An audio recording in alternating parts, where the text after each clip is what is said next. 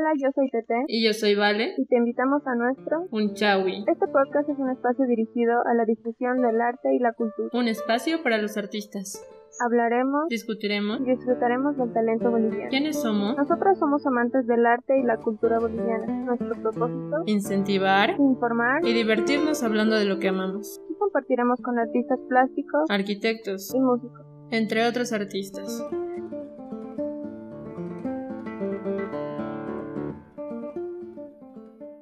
El día de hoy hablaremos de dos temas importantes. Uno, la gran sorpresa. Y dos, de políticas culturales que hay en nuestra amada Bolivia. En lo personal me emociona un montón esto, anunciarles. A partir de este momento, somos parte de Mico Art Gallery. Esa es la gran sorpresa que teníamos preparada para este episodio. Y hoy nos acompañan nuestros padrinos mágicos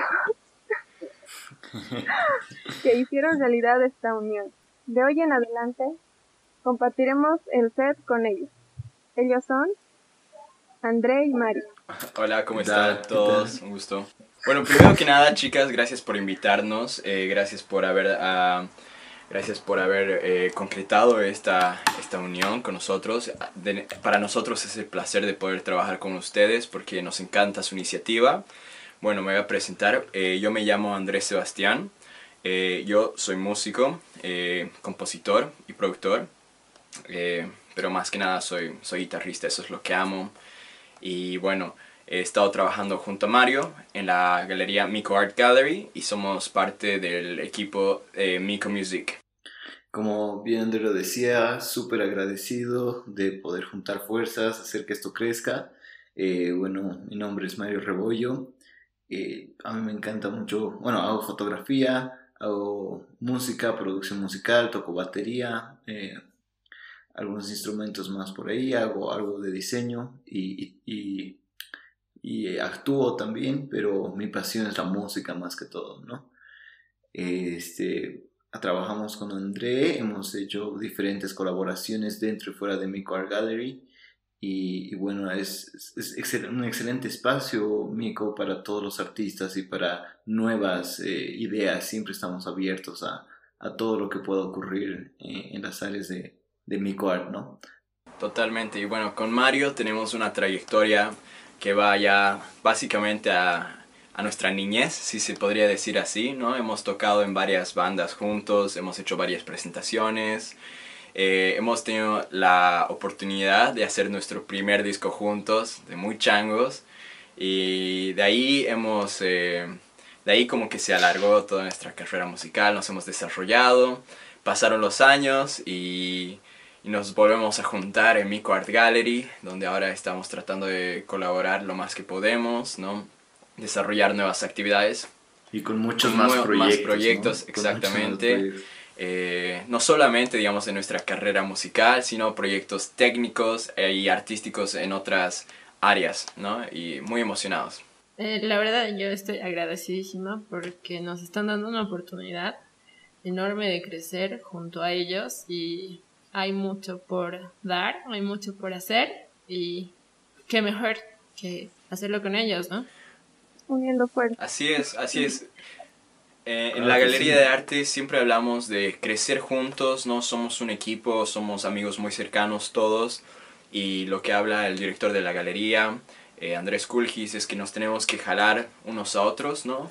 Eh, y como artista yo pienso que la competencia no es tan valiosa sino como la colaboración. La colaboración es realmente es otro nivel de conciencia, ¿no? Cuando dejas de ir esto de la competencia y realmente nos podemos sacar unos a otros adelante eso es, eso es lo que realmente tiene valor y eso es lo que hacemos en Mico Art Gallery. ¿Y podrían decirnos qué es Mico Art Gallery para quienes no conozcan? Claro.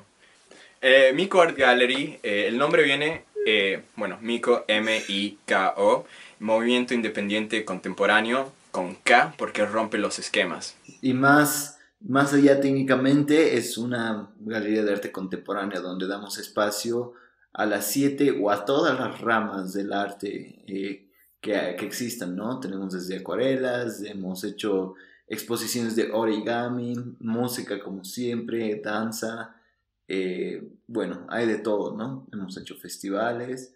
Eh, pequeñas reuniones, por ejemplo, nuestra tradicional noche de miércoles de vinilos. Bueno, damos espacio a todos los artistas y como mencionaba previamente, lo que queremos en mi Galería es eh, impulsar eh, ideas nuevas y proponer arte o artistas de vanguardia. ¿Saben? Les voy a contar una pequeña historia. Yo conocí a Mico Art Gallery cuando era mucho más changuita y como todos saben, o como los que ya nos han escuchado, yo hago arte. Cuando no, no sé, de alguna manera tuve conexión con ellos, fue magia eh, para mí, eh, sí. Y bueno, también estoy metida en la gestión cultural como ellos, que se relaciona bastante al siguiente tema que vamos a tocar. Buenísimo políticas culturales. es momento de hablarlo. Genial. Es momento de decirlo. Nos vamos a meter al mambo solo por el día de hoy. Esto gracias al reto que nos lanzó Pika y Act Together. Así que vamos a darle muchachos. Vamos a darle. Es un tema, es un tema importante para todos y es importante tocarlo. Nos incluye Totalmente, no, no creo. ¿Sabes qué? Personalmente yo eh, no le he prestado tanta atención a la política. Creo que es una creo que es una pelea entre ellos, por lo menos eso es lo que lo han hecho parecer, ¿no? Eh, sin incluir tanto al pueblo, pero me doy cuenta que los artistas como personas que queremos ejercer en este ámbito profesionalmente tenemos que estar informados y tenemos que tratar de hacer un cambio en ello, ¿no? Entonces no tiene punto ignorarlo. Bueno, la verdad es que sí. Considero que, uno, las políticas culturales, la gestión cultural boliviana y diferentes temas que abarcan esto deberían ser importantes y de relevancia para nosotros, sobre todo, para poder ejercer un cambio llegado a un momento. No eh, ignorar todo esto puede eh, tener consecuencias a un futuro. Así es, estoy totalmente de acuerdo. Finalmente somos bolivianos, igual tenemos que estar muy interesados en el tema. Eh, y nosotros como podcast también queremos informar y darles nuestro punto de vista a los que nos escuchan. Bueno, por lo que hemos visto en este pequeño periodo de tiempo que hemos tenido para informarnos sobre las políticas culturales, es que los diferentes partidos no le están tirando bola. Casi nada, prácticamente nada, sí. Ha habido muy poca información al respecto, creo, en las propuestas que hemos logrado leer de los partidos ah, actualmente activos. Y nada, la verdad es que es una decepción para mí, ¿no? Porque la verdad es que entiendo que hay otros ámbitos que requieren más atención en este punto, tales como la salud, ¿no? Es lo primario y la educación pero eh, no deberíamos dejar eh, de lado el sector cultural y artístico porque eh, con todos los recursos que tenemos, hablando culturalmente en Bolivia, se puede hacer tanto, pero la verdad es que no le estamos sacando el jugo, desde mi punto de vista. es verdad, como si, si, la audiencia puede darse el lujo de ver los, los diferentes propuestas, las diferentes propuestas, la mayoría de, de, de los candidatos y las propuestas nos eh, en tanto a cultura no pasa de un párrafo o dos a lo mucho y, prácticamente es muy, muy global, ¿no? Eh, vemos que juntan o mezclan lo que es el turismo con eh, el reconocimiento de, de, los pueblos indígenas, con algo de gastronomía y, y, un poco, una pizca de arte y todo eso se vuelve cultura para las para los candidatos, ¿no? Efectivamente, el concepto de cultura engloba un montón de cosas. Pero una de las maneras que podemos exportar nuestro, nuestra cultura es a través del arte. La exportación de nuestra cultura tal vez sería no una prioridad para el gobierno, pero sí debería darle un poco más de importancia. Así es.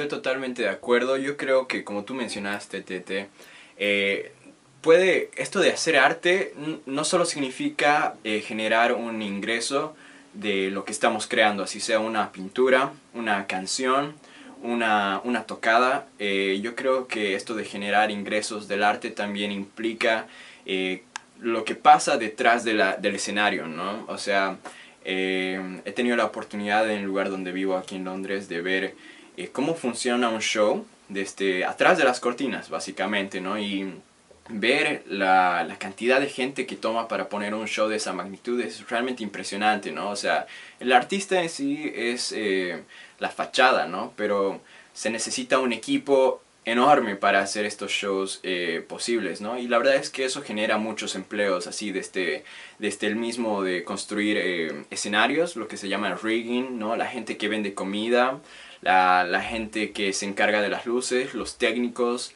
eh, es, es, muy grande, ¿no? Y creo que lo mencionaste hace un tiempo cuando estábamos charlando, es muy similar a lo que pasa en el Carnaval de Oruro, ¿no? O sea, los bailarines eh, son lo que la gente ve, pero, pero para que esto suceda se necesita realmente un equipo enorme.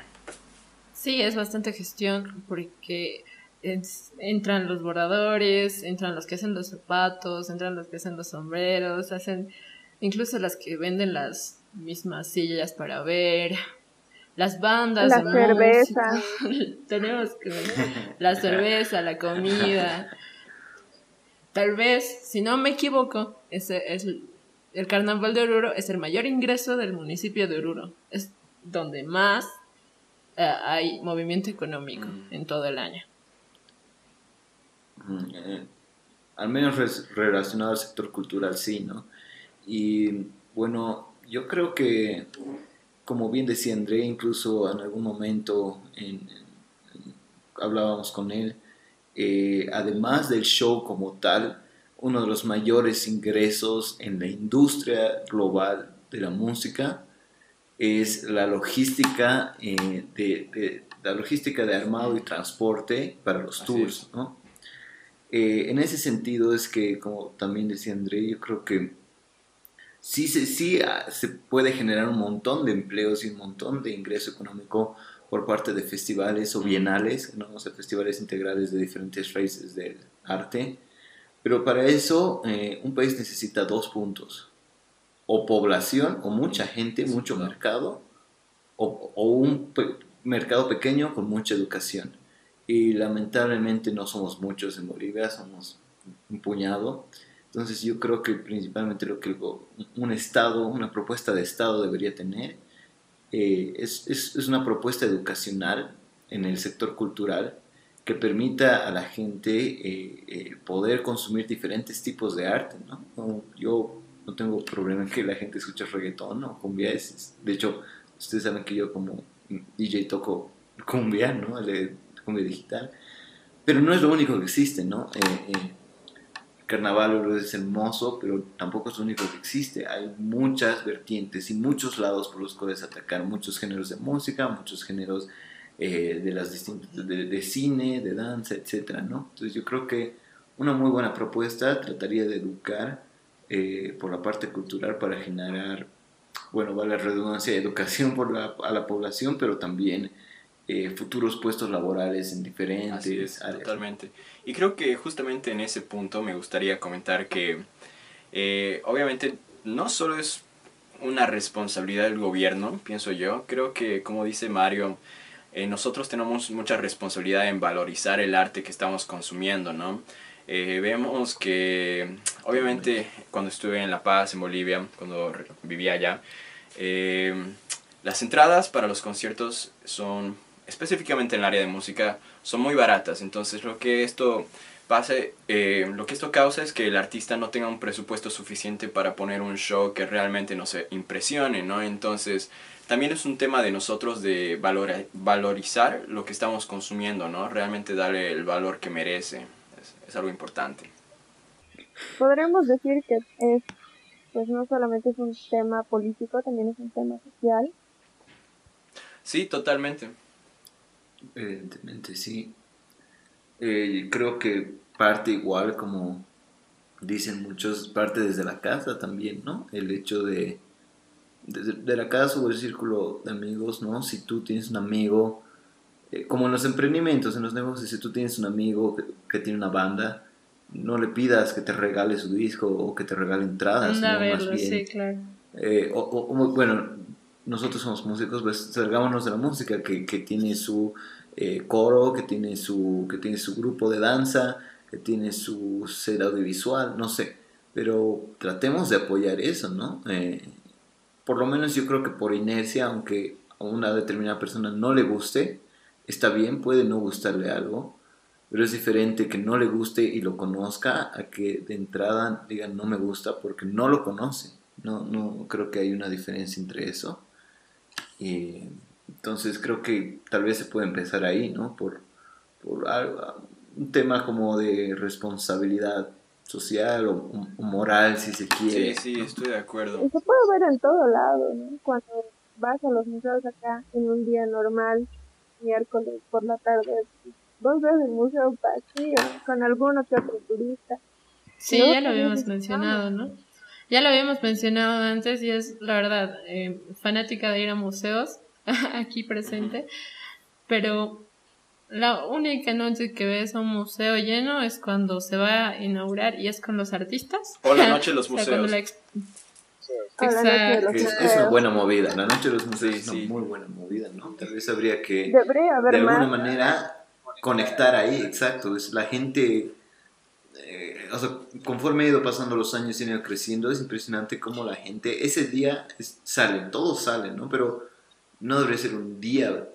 Podríamos seguir el siguiente año a dos exactamente, días, a dos, luego a tres, luego a cuatro, y luego que ya no sea un motivo especial o un evento especial, sino que sea una costumbre de ir, ya no sé, una vez al mes, a, como vas un par de veces al mes al cine, ir por lo menos una vez al mes a un museo o un concierto. Ya, esta vez apoyaste un concierto de cumbia, el siguiente vez apoyaste un concierto de rock tal vez o de algo más tranquilo. Eh, luego fuiste a ver, no sé, incluso, incluso pagar por ciertos tipos de, de, cosas, ¿no? Un álbum entero, un, ¿qué, tal un podcast que como este genera, empieza a generar ingresos eh, y es también aprendizaje así cultural. Es, así es. Y justo, digamos, en ese punto creo que Bolivia tiene que, para, para llegar al, al, punto en que podamos generar ingresos sólidos del arte, creo que, eh, y no me malentiendan, pero creo que tenemos que estar al día con las tendencias, ¿no? Porque nos vemos como que otra vez el punto de vista de este, un músico, vemos hoy como toma menos ser músico básicamente. Puedes hacer una canción de calidad de estudio desde tu computadora, con menos recursos, ¿no? el punto de entrada es más bajo, entonces... Eh, yo personalmente he visto que muchos más de mis compañeros y en las generaciones más jóvenes están impulsando esto de, de la música básicamente, de componer, de tocar, entonces no es que no hay propuestas, ¿no? Pero nada más es que también creo que tenemos que estar al día, ¿no? Para poder llegar a también audiencias internacionales y todo ello, ¿no? Porque eso es lo que queremos, globalizarnos básicamente. Tal, vez lo que, no sé si me permite, tal vez lo que mencionas es la, la apertura, ¿no? Hay un segmento de edades que dice, no, la buena música solo es la de mi edad y solamente voy a ver bandas tributo. Eh, estoy seguro que pasa en algo mayor o menor medida en los diferentes géneros del arte igual. Pero es eso, ¿no? Y estoy de acuerdo, es, pucha, y lo que mencionaba hace un momento, dar, abrir la mente a, ver cosas nuevas y escuchar cosas nuevas. Creo que eso es mucho cuestión cultural. Si, si ustedes los que, todos los que saben de Bolivia, saben que nos distribuimos por los callitas, los cambas, mm. los bayonas y diferentes, y a lo personal, las personas de aquí, eh, no es por molestar a nadie, pero las personas de aquí la pasan muy cerradas a casi todo. Es, es, mucho de nuestra cultura, parte de nuestra educación. En colegios tal vez se debería implementar. muy diferentes también. muy diferentes, La música que se consume en Santa Cruz es totalmente diferente a la que se consume aquí a menos que sea algo que sea muy, muy famoso, muy viral. Sí, totalmente. Necesitamos más apertura mental. Este tema de la noche de los museos, por ejemplo, no sé si también sucede en Cochabamba, no sé si funciona en Santa Cruz, no sé, ¿hay? ¿Sí? Sí. ¿Y por qué no estamos compartiendo artistas por decir que vengan los artistas de Santa Cruz a hacer la noche los museos a La Paz, los de La Paz a Santa Cruz, así, ¿no? Creo que realmente tenemos que hacer el esfuerzo eh, de llegar a conocernos más entre nosotros, ¿no? Creo que ese sería. Eh, de hecho, estoy, estoy de acuerdo. Hay diferentes propuestas, eh, entre algunas de ellas el MAS, eh, la propuesta del señor Mesa, entre otras, que hablan mucho de la interculturalidad, ¿no? Y una verdadera interculturalidad es eso, ¿no? No es, no es decir, sí, miren, Bolivia tiene diferentes culturas y, y somos muy ricos en culturas, pero cuando vienes a Bolivia nadie se puede ver con nadie, ¿no? Eh, los charros no se pueden ver con los collas o con los collas con los cambas. No, en realidad es justamente enriquecernos a nosotros mismos de lo que tenemos. Entonces, lo que ustedes dicen totalmente, que un, paseño y un camba pueden ir y, y, congeniar y hacer una banda o hacer, eh, o hacer un estudio de danza y, y poder conocer lo que tienen, ¿no? Por ejemplo, eh, otra vez desde el punto de vista músico, yo conozco bandas eh, de rock, de funk, de, de, blues, que son de Santa Cruz o que son de Sucre o que son de Cochabamba y son muy buenas, ¿no? Pero es porque me tomo el tiempo de buscarlas, ¿no? tal vez aquí el Estado en vez de, bueno, la audiencia tiene que tomarse el tiempo de buscar, pero también el Estado podría proporcionar las vías, no digo que eh, eh, subvencione a los músicos, pero digo que subvencione las vías de promoción cultural, ¿no? Para traer, qué sé yo, bandas de Tarija acá, de, de La Paz a, no sé, a Pando, y bueno, quién sabe todo lo que puede pasar, ¿no? primero conocernos entre nosotros y ya después nos globalizamos. Exacto. Sí, es como una bola de nieve, ¿no? Creo que obviamente tiene que haber un impulso porque hay, hay el potencial, pero alguien tiene que empujar esta bola de nieve por la colina para que vaya creciendo, ¿no? Entonces, obviamente, con la ayuda del gobierno vamos a poder llegar a ello, ¿no? Ahorita no podríamos hacerlo porque no tenemos los recursos necesarios económicamente, ¿no? Muchos, muchos de los artistas eh, que conozco, eh, músicos, tienen que tener dos trabajos, no pueden vivir nada más de tocar en vivo o de grabar. Y los que lo hacen muy bien por ustedes están realmente emprendiendo y tienen que tratar de sacar a todos sus amigos en este ámbito junto a ustedes. Pero eh, obviamente la diversificación igual es una, es una parte importante en el arte. Hablando de eso, de la doble carrera o del empleo doble o cosas así, es verdad, no solo pasa en la música, también pasa en el arte. Muchos de los que han estudiado arte se dedican a estudiar arquitectura, diseño gráfico, porque son carreras que requieren las empresas o requiere la sociedad en general. E incluso los mismos arquitectos son desvalorizados, ponen a un albañil antes que a un arquitecto. Mm. Y son muchas cuestiones culturales respecto al, tema, ¿no? Así es, así es, así es. Es bastante cultural. No, no va a servir de nada que, que el gobierno venga y nos diga, aquí hay un hay un concierto de, de cantantes bolivianos, ¿no? Si, si no te gusta, no vas a ir. Así es, así es. Creo, creo que hay un problema con eso de que no nos gusta como audiencia. No sé cómo funciona en otros países, la verdad, pero he tenido la oportunidad de charlar con algunas personas en Chile, en Colombia, qué sé yo. Ahí aún así, aunque, aunque tengan sus géneros predilectos, suelen, ese, por lo menos esas personas me, me, dijeron, no me gusta algo después de haberlo conocido, ¿no? Y hago hincapié en que aquí la gente dice, no te gusta porque es totalmente diferente, ¿no? La, la, la, la, audiencia está enfocada a un solo tipo de, de arte envasado y totalmente prehecho. Y, y, no está mal, repito, que te guste eso. Está, está bien, es una, es una decisión propia y, y es gusto, ¿no? Pero creo que sí está mal decir que no te gusta algo cuando no escuchaste o no viste eh, o no sentiste ni, ni, ni, cinco minutos ni tres minutos de eso, ¿no? Eh, pero también aún en que, ¿cómo podemos esperar que la audiencia eh, se interese por algo de una complejidad diferente? No estoy diciendo que sea mayor o menor, solo de una complejidad diferente, si no enseñamos a la audiencia a prestar atención a estas características de complejidad diferentes. No sé si me dejo entender. Precisamente, eh, tienes razón. A, muchas personas que conozco les ha pasado de que no les gusta el reggaetón y llegado un momento eh, han escuchado y ya son fanáticos. Pasa y pasa, por, ahí no sabes, o sea, nunca tienes que estar cerrado a algo. Creo que es muy importante abrir la mente hacia todo. Claro, de acuerdo. Imagínate que si ha pasado eso con reggaeton, ¿por qué no podría pasar lo mismo con una persona que le guste jazz o una persona que le guste que, que le guste el cine hollywoodense, que a mí me gusta, por ejemplo, me gusta el cine de superhéroes, incluso que hay gente que no le gusta, pero también he tratado de ver cine de, otros países, no solo cine americano, ¿no? Entonces, o danzas, eh, qué sé yo, eh, aquí en la galería mm, tenemos la, directora de la, de, la, parte de danza, donde nos ha mostrado que, que realmente, o sea, en Bolivia, eh, la, interculturalidad en, temas de danza es abismal, ¿no? Es gigante la, la riqueza de danza que tenemos, ¿no? Y, y, la danza siempre conlleva música, o conlleva un escenario, o conlleva otro tipo de cosas. Entonces, creo que al final de cuentas todos estamos conectados en el arte y juntos debemos promover a lo que mencionábamos al principio, la educación de la audiencia, ¿no? Sí, mi pregunta es esto. Entonces, en todo caso, ¿qué, ¿qué podrían hacer los políticos por nosotros? aparte de difundirlo o promocionarlo?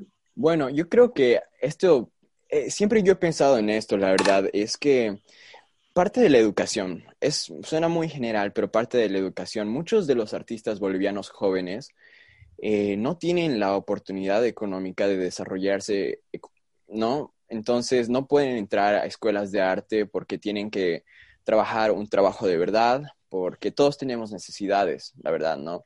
Y puede que sea muy idealista, pero si tal vez el gobierno proporcionara la educación, si nos dieran las herramientas para que nosotros después podamos construir con ellas, sería increíble. Entonces, si hubiera educación pública artística, por así decirlo, por lo menos lo más básico, ¿no? O sea, realmente que nos den eh, las herramientas a, los, a, los, a las personas que no tienen la oportunidad de invertir en una carrera artística, ¿no? O sea, si a mí mi, me dieran la oportunidad de estudiar música desde muy changuito y pudiera eh, aprender de esto, entonces yo creo que de ahí ya nacería, ¿no? Entonces si el gobierno tal vez podría implementar la educación artística como algo esencial y digamos, de este punto creo que hoy más que nunca en la tecnología, por ejemplo, los trabajos a futuro eh, que necesitan gente que haga el esfuerzo físico, ya no van a ser, o sea, la tecnología está automatizando estos trabajos de fábrica, la tecnología está automatizando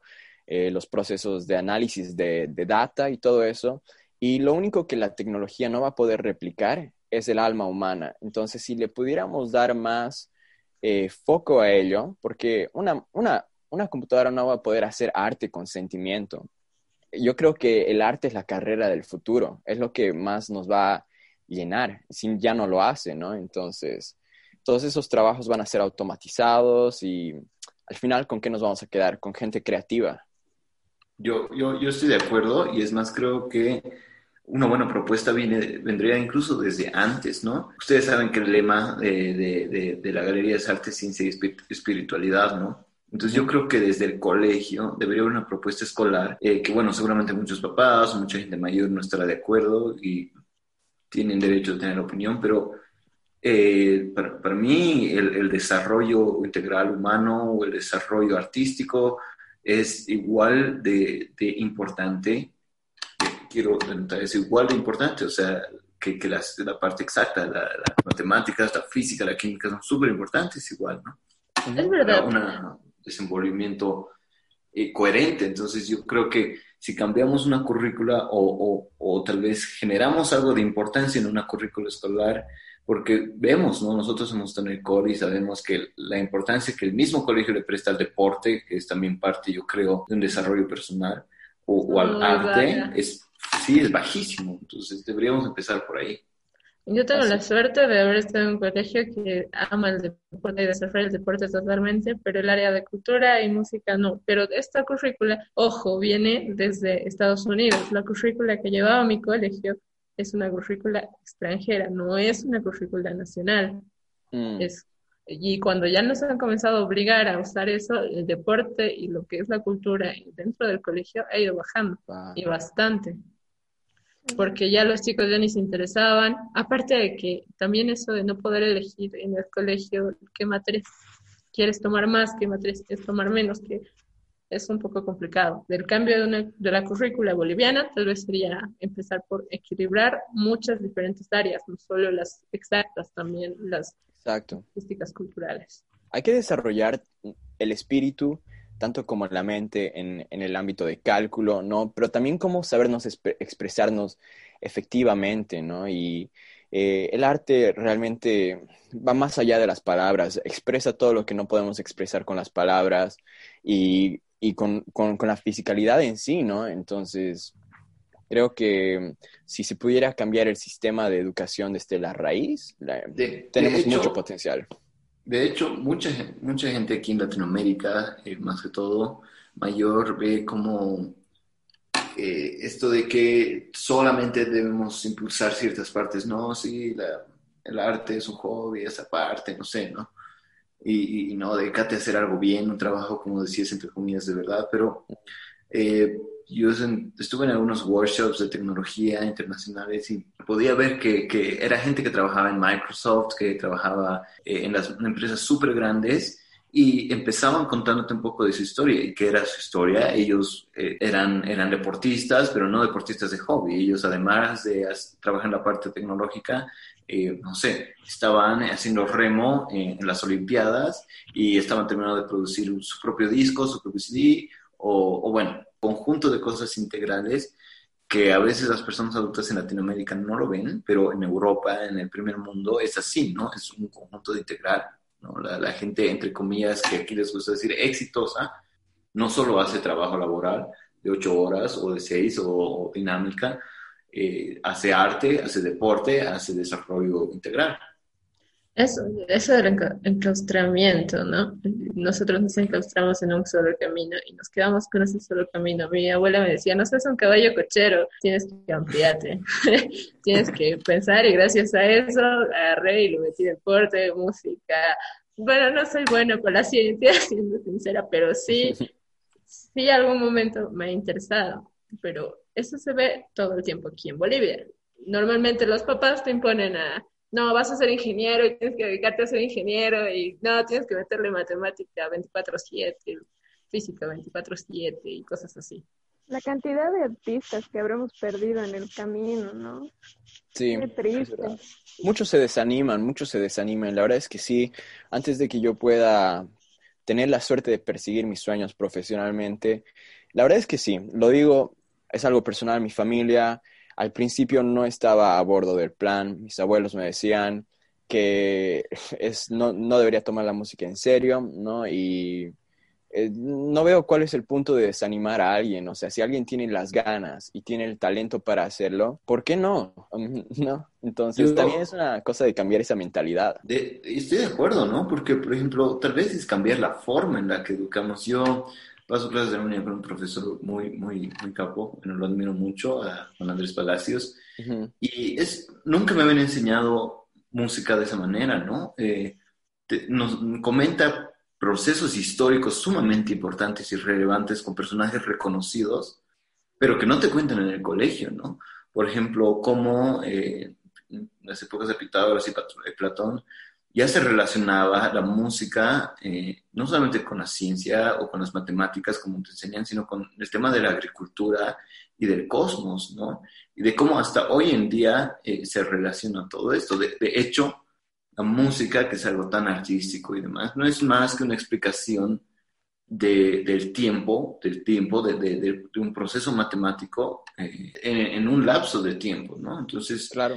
yo creo que el arte y la ciencia no están tan divididos, sino eh, Son deberíamos motivar e estimular desde la, desde la perspectiva en la que están unidos. Así es, así es, estoy de acuerdo, Mario. Bueno, chicos, sí, me parece bastante cierto todo lo que hemos mencionado hasta ahora, en todos los puntos que hemos estado de acuerdo y en todos los que no igual. Pero, ¿qué creen?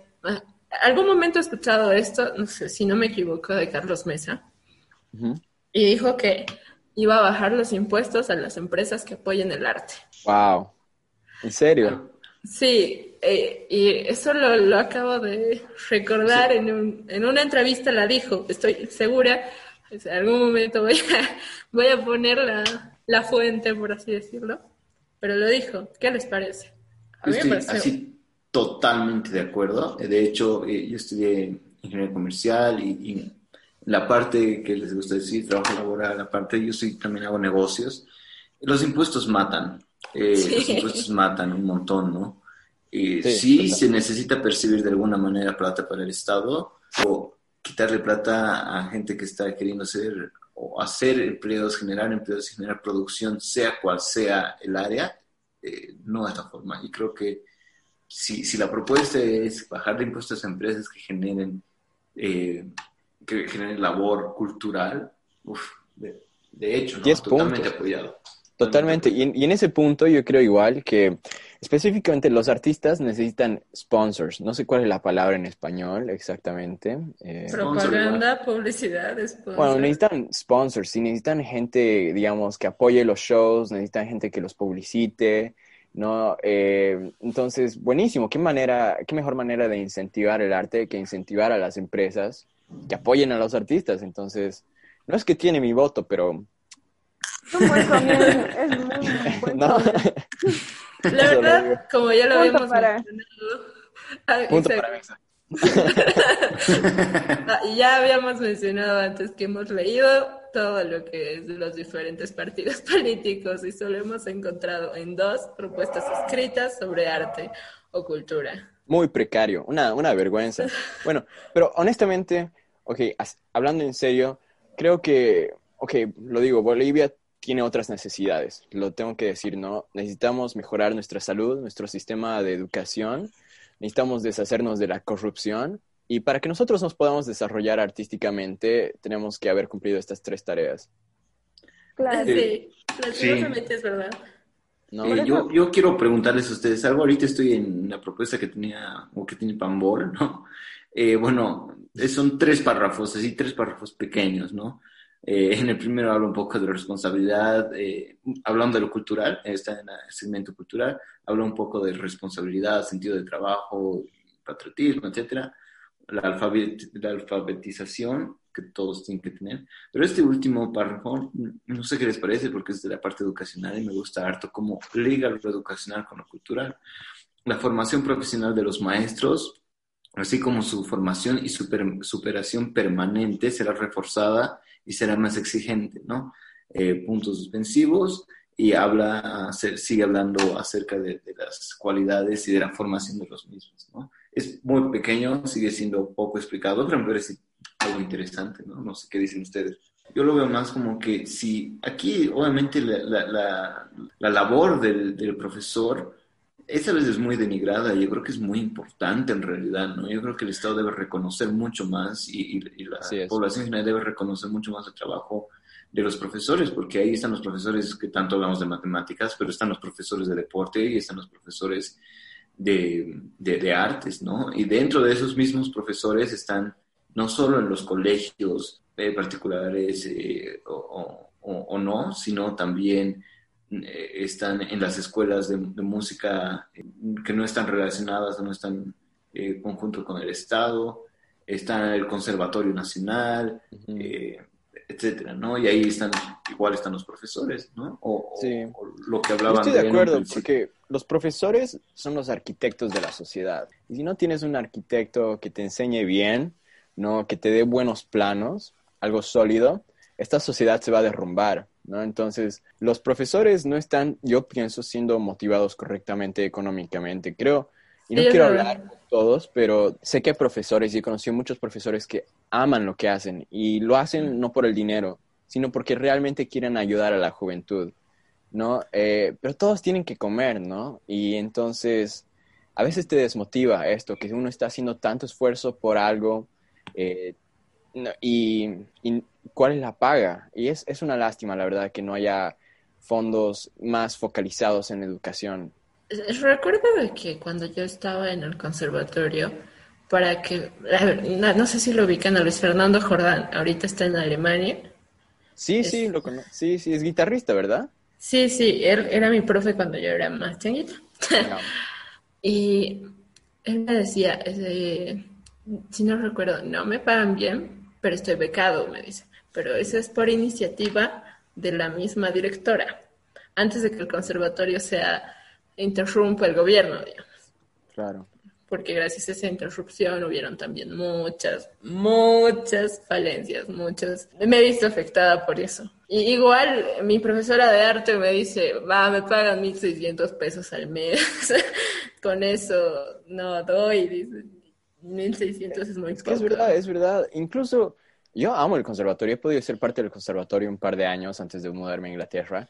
Y la verdad es que, mira, lo digo, eh, he visto los mejores músicos en Bolivia y salen del conservatorio. El nivel que tienen es impresionante de los profesores e estudiantes. He visto, tal vez no, no he visto un nivel tan alto incluso en Londres de los estudiantes y digamos con los recursos que tienen es realmente impresionante. Entonces imagínate si les pusieran una inyección de dinero ahí, uf, esto sale volando como cohete.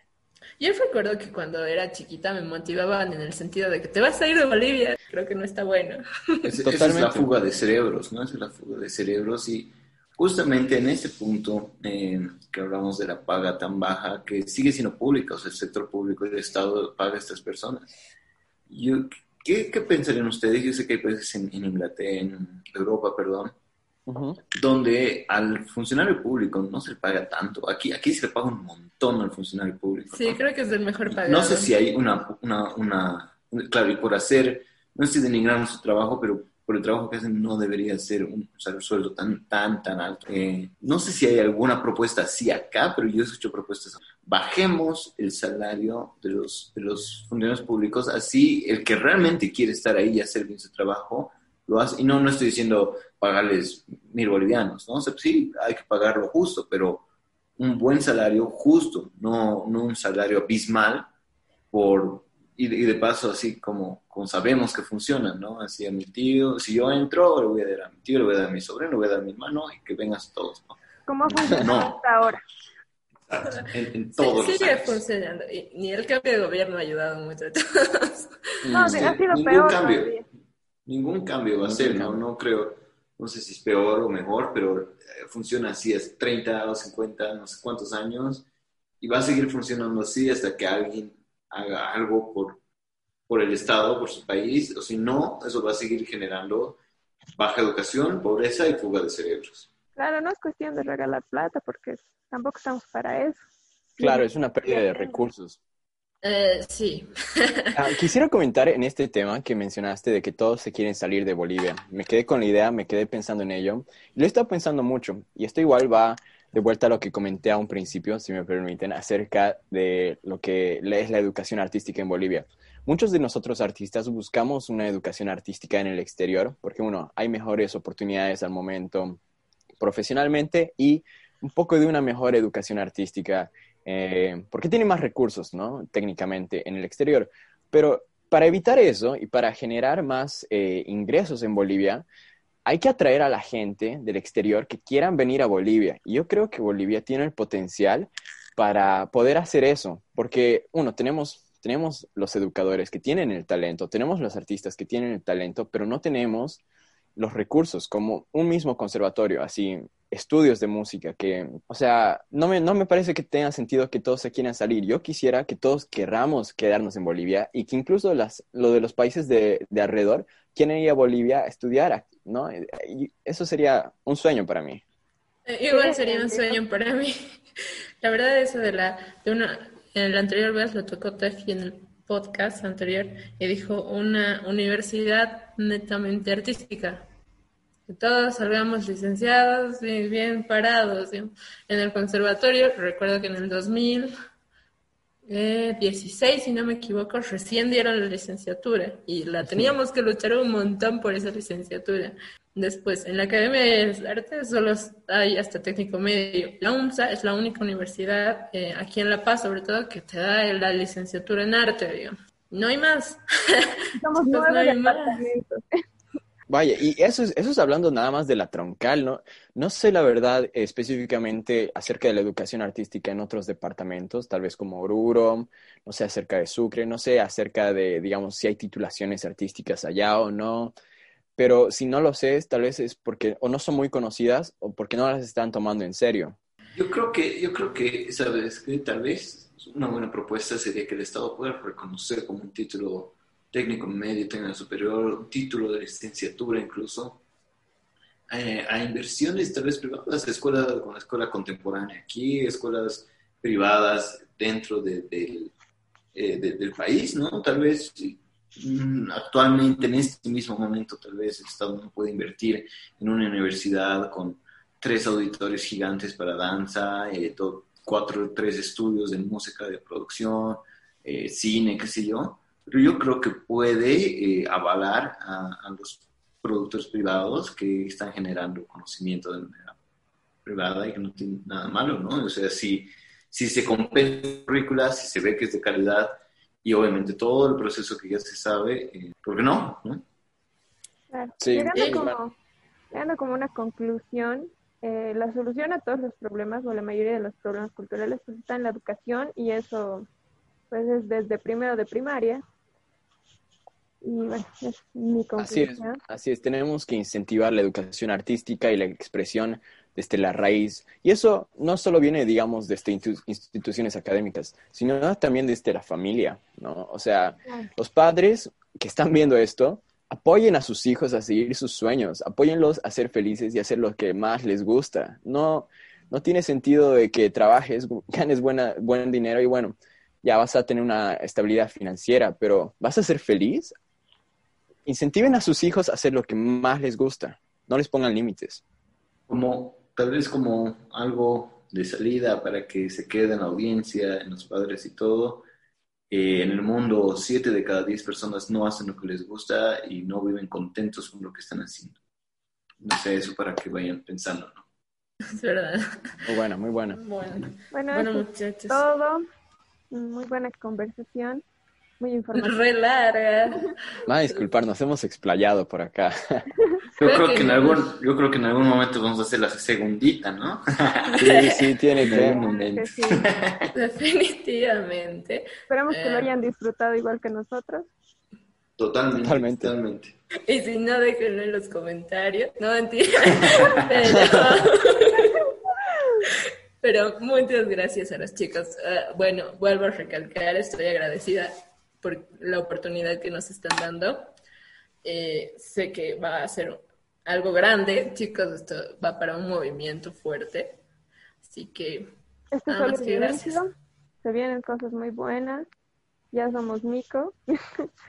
gracias a ustedes, chicas, y nosotros ahora estamos súper entusiasmados. Sabemos que de aquí van a salir cosas muy interesantes, muy grandes. Y, bueno, bienvenidas. Trabajemos. Es. Más producción. Gracias por su iniciativa, gracias por difundir la opinión de, la juventud desde el punto artístico y de todo lo que están hablando. Gran iniciativa, chicas. Y quisiera mencionar que Mico Art Gallery está siempre abierta a todas las propuestas. Eh, estamos siempre dispuestos a escuchar todo lo que tienen que decir y la innovación, tecnología, espiritualidad, arte, ustedes díganos, estamos aquí para oírlos. Totalmente. Y eso es todo, muchachos. Muchas gracias. Adiós. Adiós. Hasta la próxima. Adiós.